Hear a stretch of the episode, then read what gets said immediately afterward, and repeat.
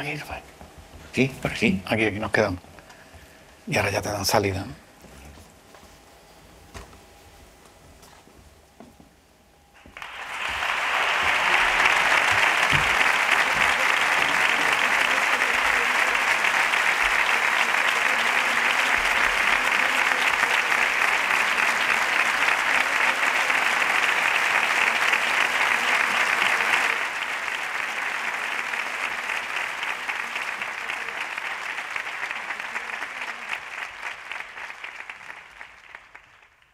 Estamos escuchando un fragmento del documental sobre Rafael Riqueni que se presentó la semana pasada en el Festival de Cine Europeo de Sevilla, documental que relata los últimos 12 años de Rafael Riqueni, el gran guitarrista, compositor, intérprete. Hoy tenemos aquí a una figura que en el año 77 conquistara dos premios en mayo, el Premio Nacional de Guitarra, en diciembre del mismo año, concretamente el Premio Nacional de Jerez.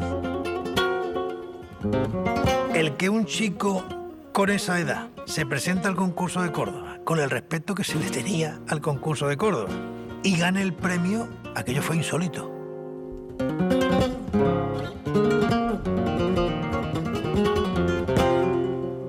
El concepto musical que ha tenido, que mantiene, era diferente ya desde el principio. Es que no se parecía a nadie.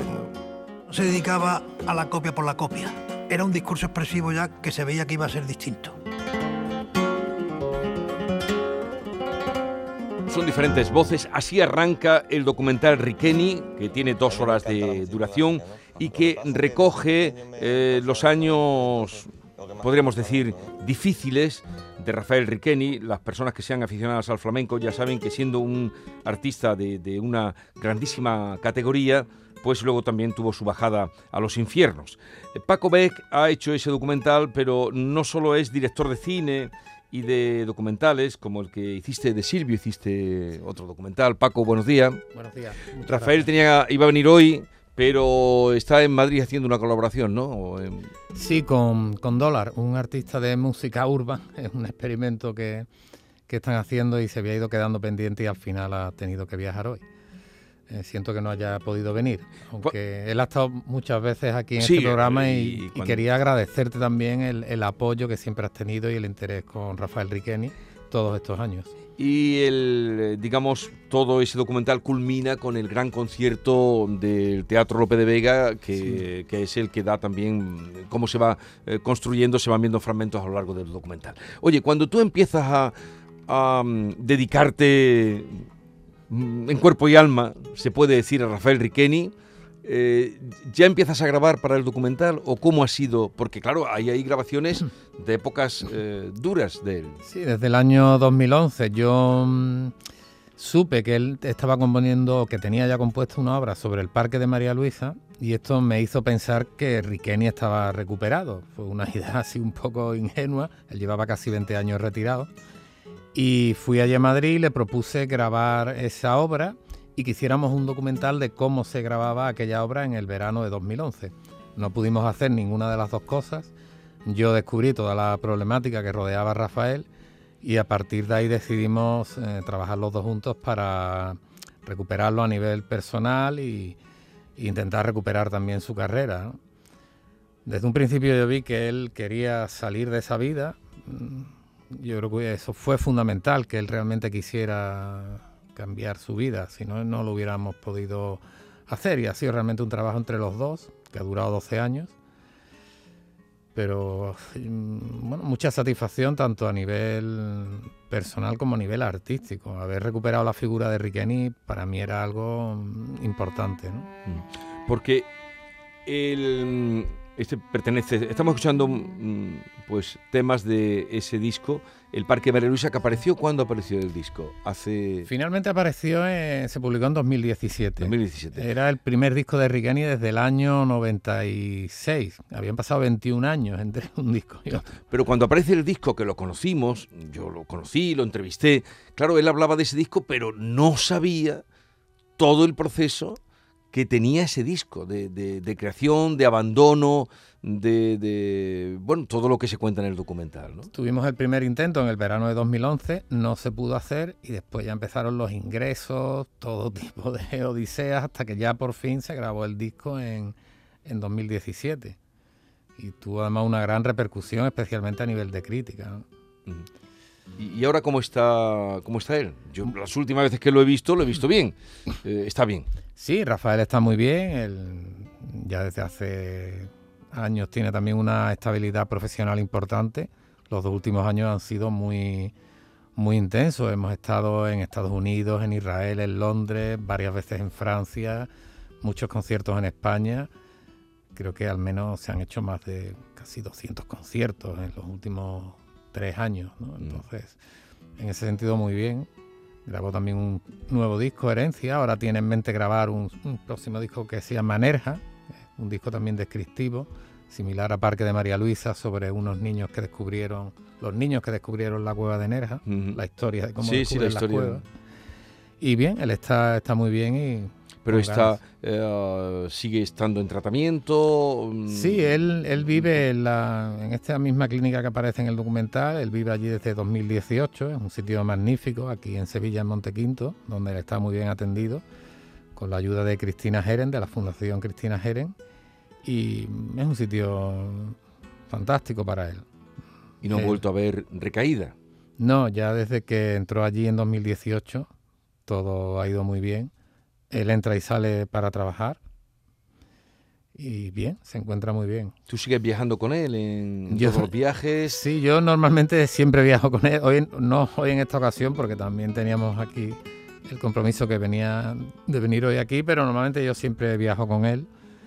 Y bueno, ahí en todo este tiempo yo siempre he llevado la cámara Ya. conmigo. Sí, ahora lo he descubierto. Pero tú, ¿por qué te entregas a Rafael? Porque mm, si estuviera aquí él, le preguntaría quién eres tú para Rafael, pero eh, yo te he visto estar con él, cuidarlo, seguirlo. ¿Por qué haces de tu vida esa entrega a Rafael Riqueni?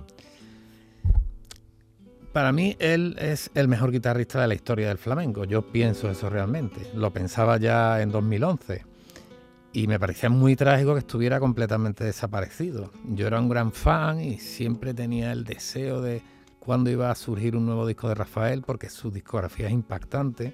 Es alguien que grababa dos discos, iba a discos cada año prácticamente, que es muy raro en el flamenco. Y son todas obras maestras, grandes joyas.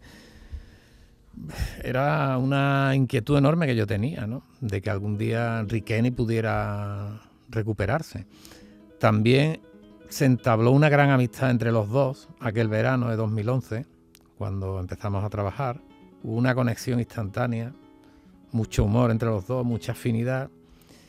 Y todo fue, una cosa fue llevando a la otra, ha sido casi automático. Pero y de pronto han pasado 12 años. Tú habrás tenido que llamarle la atención en muchas ocasiones, eh, Sí. porque toda esa época es en la que todavía eh, bebe, eh, lo reconoce él en el documental, las drogas también, ahí no se tapa nada, las órdenes eh, judiciales que llegan. Sí, era, era muy complicado, sobre todo al principio. Mm, Yo muchas veces he tenido que reñirle, he tenido muchos problemas, muchos quebraderos de cabeza con Rafael, pero en el fondo persistía esa amistad y ese deseo de, de recuperar su carrera, de que se grabara el disco, de que volviera a ser Rafael Riqueni. Yo creo que todo esto era superior a, a todos esos problemas que había sobre todo al principio, en esos años. Ya después la cosa fue mejorando poco a poco, ¿no?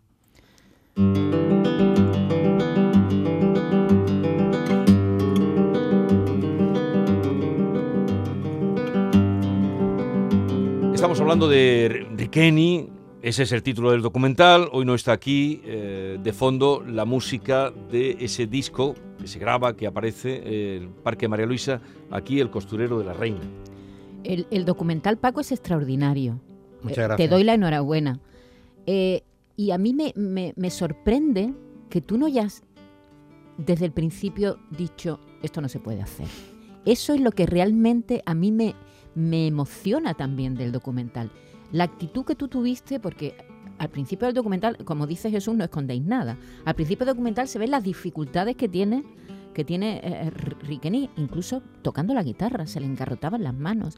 Estaba completamente cerrado, ni siquiera las entrevistas, las preguntas que tú le hacías.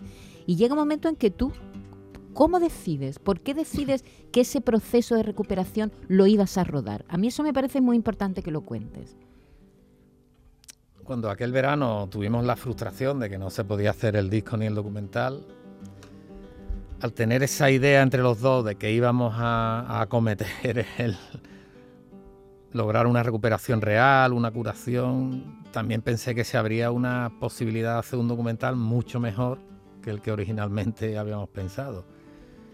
Y también en cierto modo eso fue un motor de seguir, porque realmente la historia era muy interesante. Yo pensé que si realmente conseguíamos recuperarlo, y si no lo hubierais conseguido, ¿qué hubiera pasado con eso, con ese, con esas horas y horas de grabación? ¿Lo has pensado, Paco? La verdad es que no, es una buena pregunta. Supongo que hubiéramos intentado hacer algo, pero no hubiera tenido realmente sentido. Lo importante era conseguir que se recuperara. Yo pensé que era posible, ¿no? Ya habían pasado muchos años, llevaba mucho tiempo Rafael así. En ese momento él tenía 51, 52 años y era el momento del cambio. Yo notaba eso. Él quería ya buscar ese cambio. Y eso fue importante. Yo creo que eso fue un, motor importante. Paco, tienes este documental eh, sobre eh, Riqueni y también eh, hiciste otro previamente, porque se te conoce mucho, dedicado a, la figura de, Silvio aquí en, Sevilla, a la diestra del cielo. Y yo me pregunto si no eres tú un poquito el cineasta de las causas un pelín perdidas, aunque con un talento innegable. ¿Qué tienen en común para que tú hayas querido hacer trabajos de estas dos figuras? Sí, sí, puede ser. Son dos personas malogradas, en cierto modo Primero el componente de genialidad absoluta, que tanto Silvio en su ámbito como Riqueni tienen. Y después quizás ese, yo no lo llamaría malditismo, pero mm, esa situación un poco fuera de lo convencional que tienen los dos, es lo que me resulta muy atractivo, porque parece que el arte siempre es lo primero ahí, que son personas que, han dado la vida por lo que hacían. Les ha costado la vida prácticamente. en fin, están muy, muy marcados por, por la obra, ¿no? Están directamente relacionados. Y eso es lo que más me, fascina de... Y han calado muy profundamente en su público a pesar de todo, tanto uno como otro. eso también, son, son artistas que, tienen fans realmente de por vida. Son gente que ha llegado muy al, fondo, corazón, de, al corazón de sus seguidores y, que, y que han tenido una gran popularidad sin contar tampoco con un apoyo masivo. Eso también es interesante.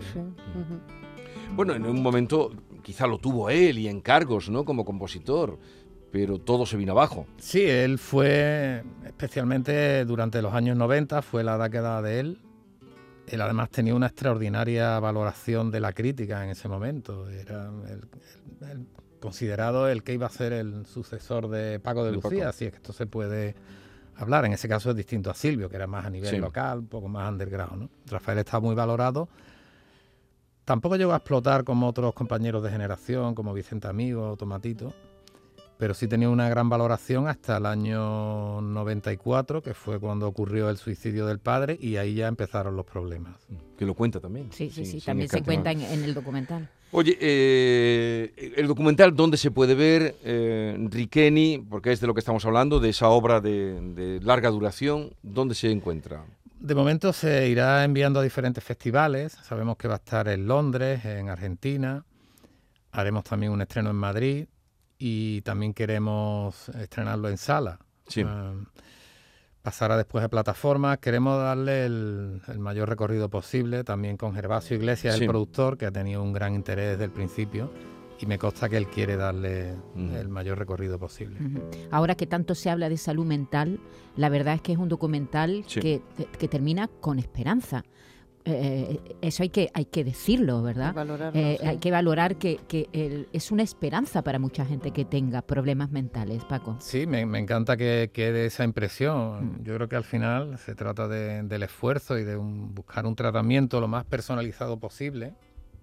Y hay quizás este esté la clave ¿no? de, todo esto. Sí, porque se va cayendo una y otra vez, incluso, en fin, se pone en cuestión el tratamiento que hay eh, desde la psiquiatría para este tipo de, enfermedades, de no saber qué hacer, y es desde luego muy recomendable. Riqueni es el título de Paco Beck, este admirador de flamenco, cineasta y desde luego una pieza fundamental en todo lo bueno que está viviendo ahora y la recuperación de Rafael Riqueni, cosa que siempre te agradecemos. Muchísimas gracias. Oye, nada, pues dale un abrazo a Rafael. Yo se lo daré. Y cuando vaya haya acontecimientos, tú nos vas contando para que eh, ayudemos a divulgar esta obra. Estupendo. Muchísimas gracias.